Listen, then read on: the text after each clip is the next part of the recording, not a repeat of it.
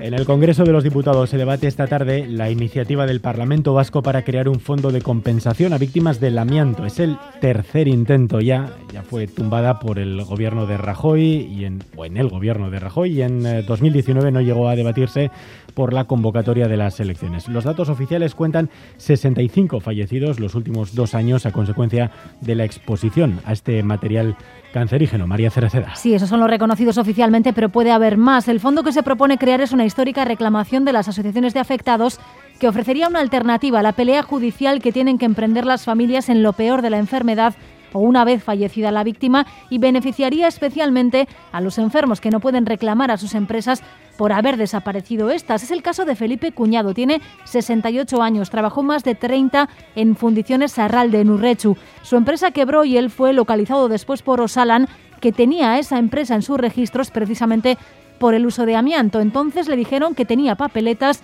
y fue incluido en un programa de seguimiento que años después le detectó el cáncer de pulmón que ahora padece. Felipe, Eguno, buenos días. Eguno, buenos días, Javier. Bueno, lo primero, ¿cómo te encuentras? Bueno, pues bien, digamos que bastante bien.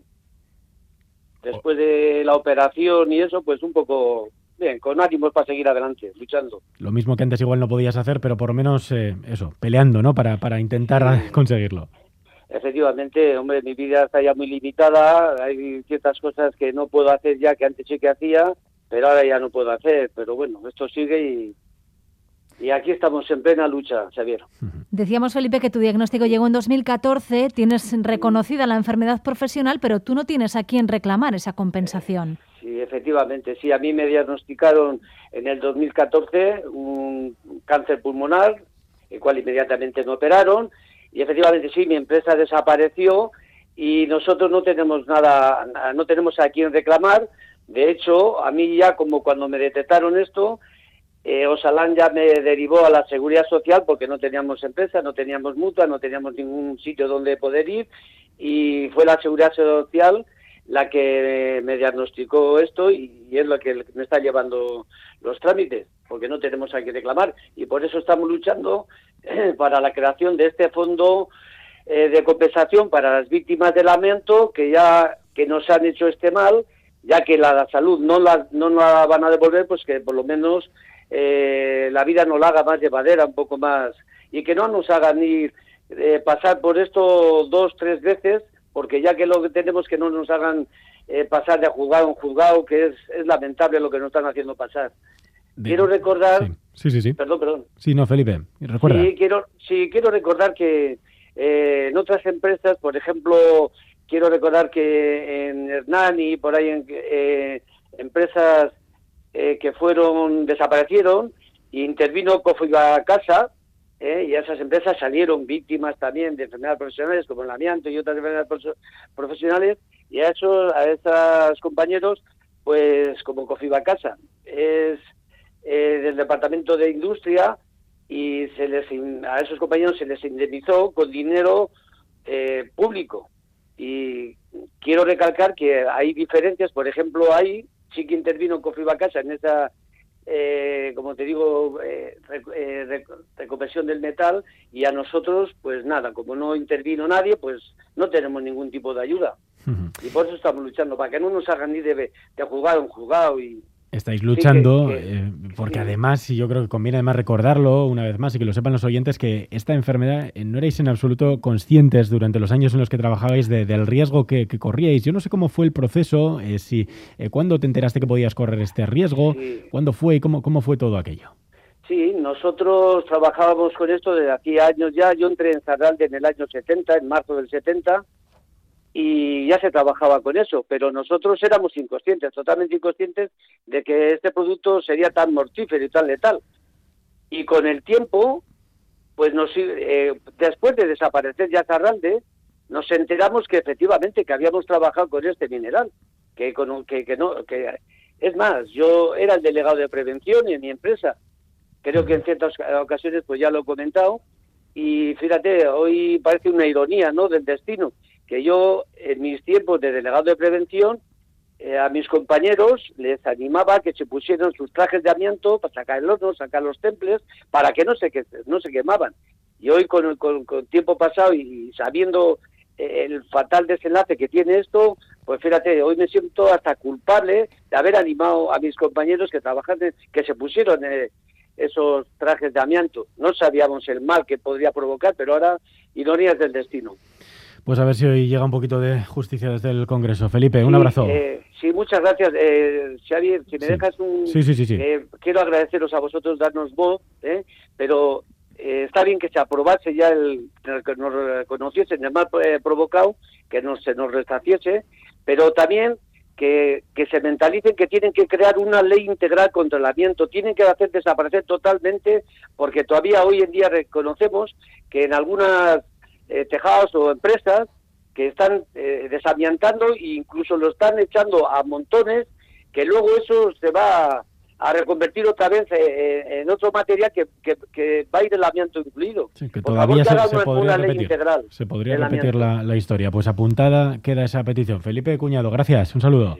Gracias a vosotros por darnos voz. Y decíamos que este es eh, solo uno de los perfiles que podría beneficiarse de la creación del fondo, pero hay más, María. Sí, este fondo podría ayudar también a aquellas familias que no tengan fuerzas o recursos para enfrentarse a una pelea judicial que puede alargarse años. Un ejemplo de esa lucha y del desgaste que supone es la familia de Mamen Sarriegui. Su aita enfermó 12 años después de su jubilación en CAF. Le reconocieron enfermedad profesional por un mesotelioma, pero falleció en 2007 y ahí empezó su carrera judicial. Mamen Sarriegui, Egunon. Aupa, egunon.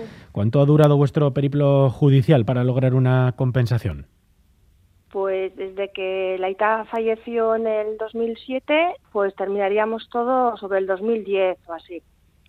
¿Y cuál ha sido vuestro, desgaste, Mamen? Eh, porque además es algo de lo que tienes que hacer frente mientras estás eh, con ese duelo, ¿no? Esa pérdida de, de tu Aita en este caso.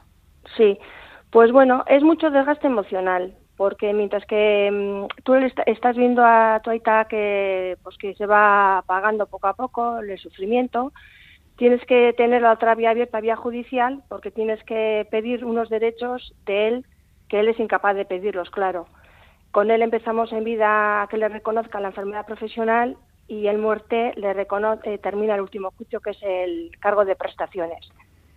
Entonces las empresas se valen mucho en esa carga emocional que llevas tú por dentro y que a ver si te agotas y lo dejas por el camino. Pero no lo consiguen. Y yo animo a todos los familiares, porque las mismas víctimas igual les falta fuerzas, pero la familiar que está alrededor que le que cojan fuerzas y que tiren para adelante porque no nos van a poder las empresas. Tenemos que seguir para adelante.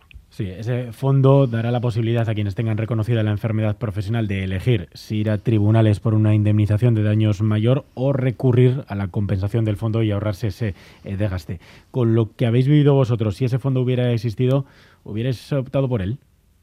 Sí, rotundamente sí, sin duda, sí.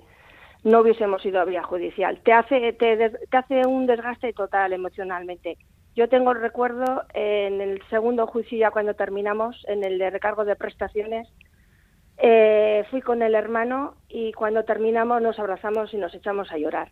De la emoción que y toda la. Mm, guardas dentro tanta, tanto nervio, tanta tensión que dices, ¡buah! Hemos acabado. Y es como diciendo, vale ya. Satisfacción por Aitá, ¿no? Sí, sí, por el Aitá, sí por mucho, porque él también era un luchador y teníamos que luchar por él y, tirar para adelante. Por eso animo yo. Y cuando alguien está baja, el que esté al lado tira para adelante, que, que la empresa no nos va a poder. Tenemos que tirar para adelante hasta que saquemos este fondo de compensación porque queda mucha mucha gente por el camino. Están todos los autónomos que tampoco no, no, no les cubre están todas las mujeres que han estado lavando las ropas de los maridos y tampoco les, les cubren. Toda la parte medioambiental, personas que han, eh, han vivido enfrente de empresas y tampoco les cubren. Y también están enfermas de un mesotelioma. Por eso es muy importante este fondo de compensación. Pues es muy todos, importante. Todos pendientes del Congreso y de esta tarde, a ver qué pasa. Gracias, Mamen Sarriegui, un abrazo. Vale, a vosotros, gracias por, por salir. Gracias. Adiós. María, hasta luego.